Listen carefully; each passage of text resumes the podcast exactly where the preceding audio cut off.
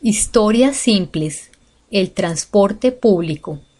La mayoría de las ciudades medianas y grandes en América Latina poseen algún tipo de transporte público.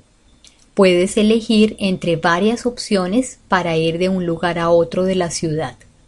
La primera es el autobús. Es una de las formas más comunes de transporte.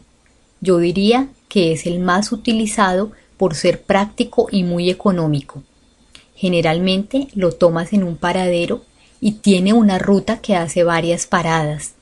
Puede ser un servicio un poco demorado, causado por los problemas de tráfico que enfrentan las grandes ciudades. También cuentas con el metro. No todas las ciudades tienen uno, pero quienes lo tienen gozan de un gran privilegio. Se considera un servicio rápido y seguro. Casi siempre puedes encontrarlo en las ciudades más grandes y modernas.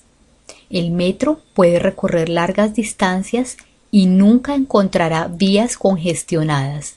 Es ideal para el transporte masivo de pasajeros. Pero si prefieres viajar solo y con tu propio chofer, entonces la opción es el taxi. Este vehículo se alquila para trayectos cortos y medios. Tiene un medidor que muestra la tarifa a pagar según la distancia y tiempo transcurrido durante el viaje. Aunque es un servicio un poco más costoso, tendrás mucha comodidad. Espero esta información sea de utilidad y que tengas un buen viaje.